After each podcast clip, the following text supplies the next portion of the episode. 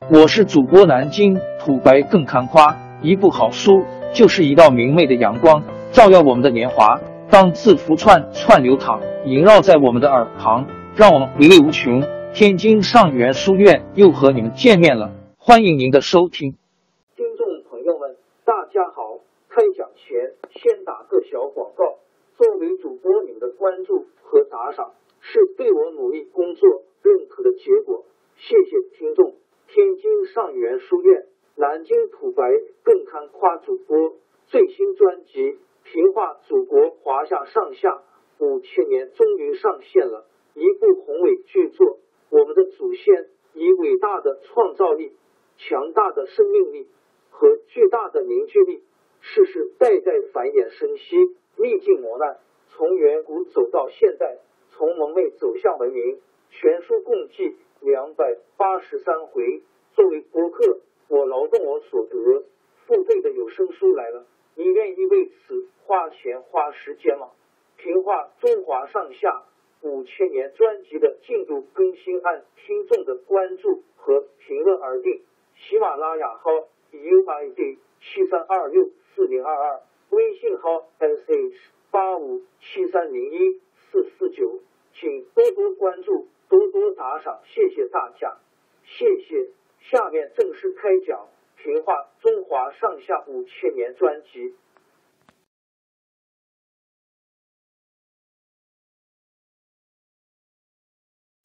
谢安派出的将领胡斌率领水军沿着淮河向寿阳进发，在路上，他得知寿阳已经被前秦的前锋芙蓉攻破。胡兵只好退到峡石（今安徽凤台西南）扎下营来，等待谢石、谢玄的大军会合。芙蓉占领寿阳以后，又派部将梁成率领五万人马进攻洛涧，在金安徽淮南东截断了胡兵水军的后路。晋军被围困起来，军粮一天天少下去，情况十分危急。胡兵派出兵士。偷偷送信给谢石告急，说现在敌人来势很猛，我军粮食快完，恐怕没法跟大军会合了。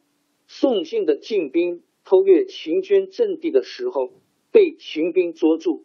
这封告急信落在芙蓉手里，芙蓉立刻派快马到项城去告诉苻坚。苻坚一连得到秦军前锋的捷报，更加骄傲起来。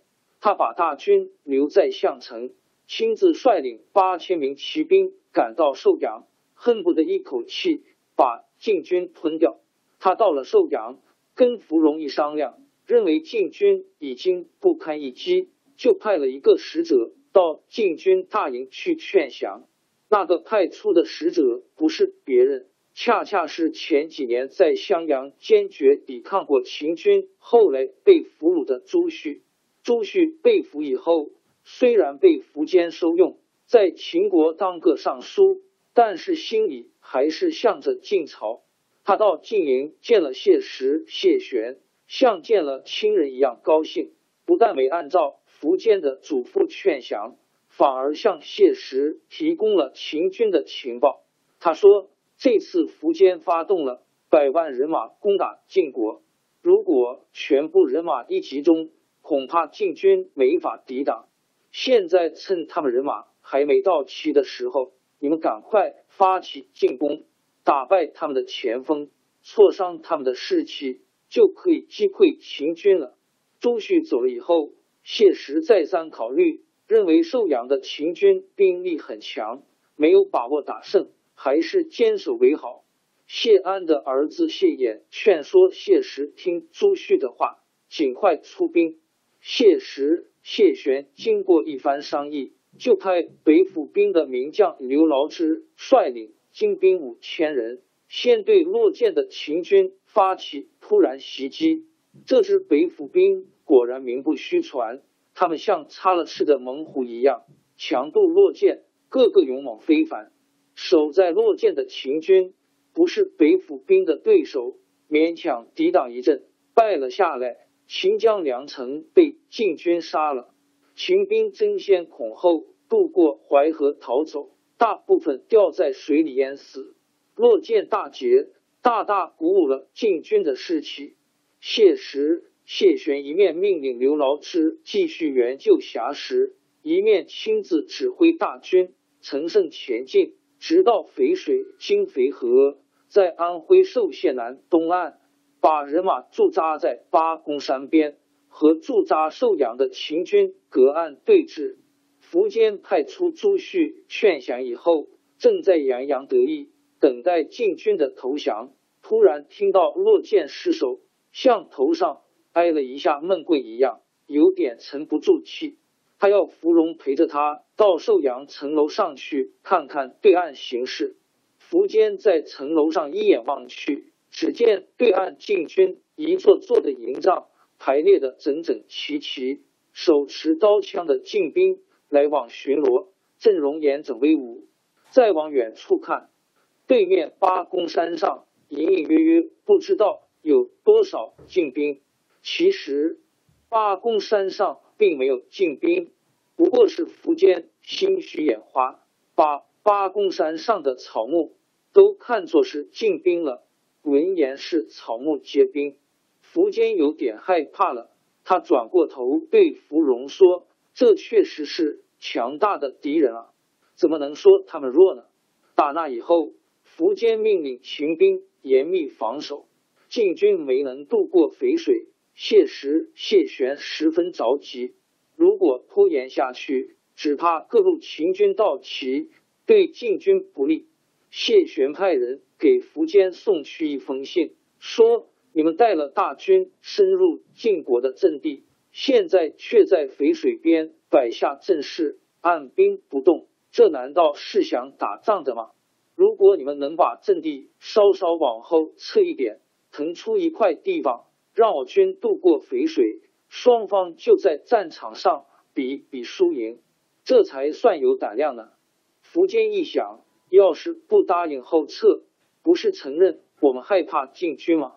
他马上召集秦军将领，说他们要我们让出一块阵地，我们就撤吧。等他们正在渡河的时候。我们派骑兵冲上去，保管能把他们消灭。谢石、谢玄得到苻坚答应后撤的回音，迅速整好人马，准备渡河进攻。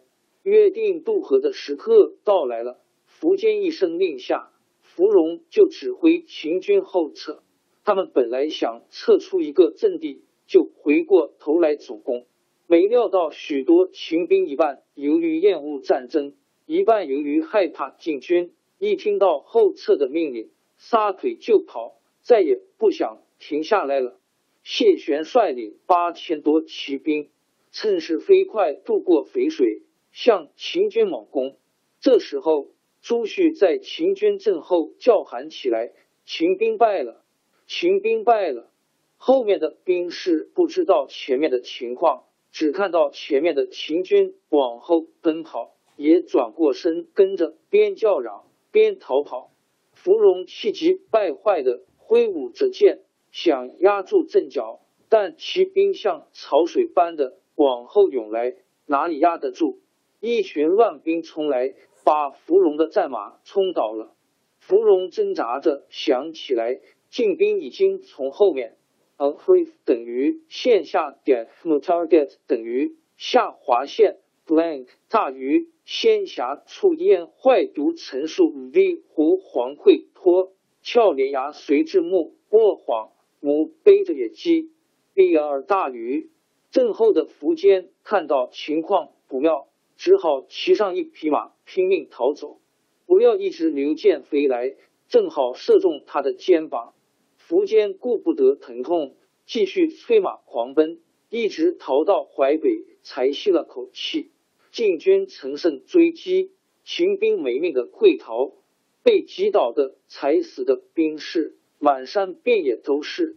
那些逃脱的兵士一路上听到风声和空中的鹤鸣声，闻言是风声鹤唳，丽音 l 就是鹤鸣声，也当作东晋追兵的喊杀声，吓得不敢停下来。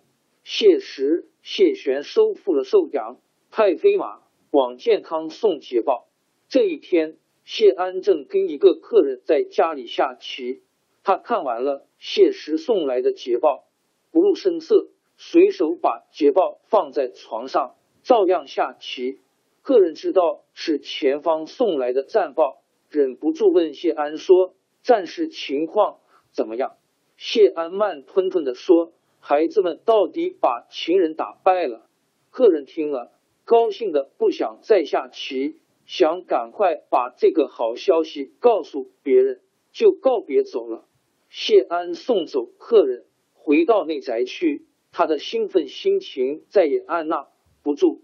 跨过门槛的时候，踉踉跄跄的，把脚上的木屐的齿也碰断了。经过这场大战，强大的前秦大丧元气，苻坚逃到洛阳，收拾残兵败将，只剩下十几万。但是慕容垂的兵力却丝毫没受到损失。不出王蒙所料，鲜卑族的慕容垂和羌族的姚苌终于背叛了前秦，各自建立了新的国家后燕和后秦。苻坚本人也被姚苌。王朝更迭，江山易主，世事山河都会变迁。其实我们无需不辞辛劳去追寻什么永远，活在当下。做每一件自己想做的事，去每一座和自己有缘的城市，看每一道动人心肠的风景，珍惜每一个擦肩的路人。纵算经历颠沛，尝尽苦楚，也无怨悔。感谢您的收听，朋友们，让我们下期再见。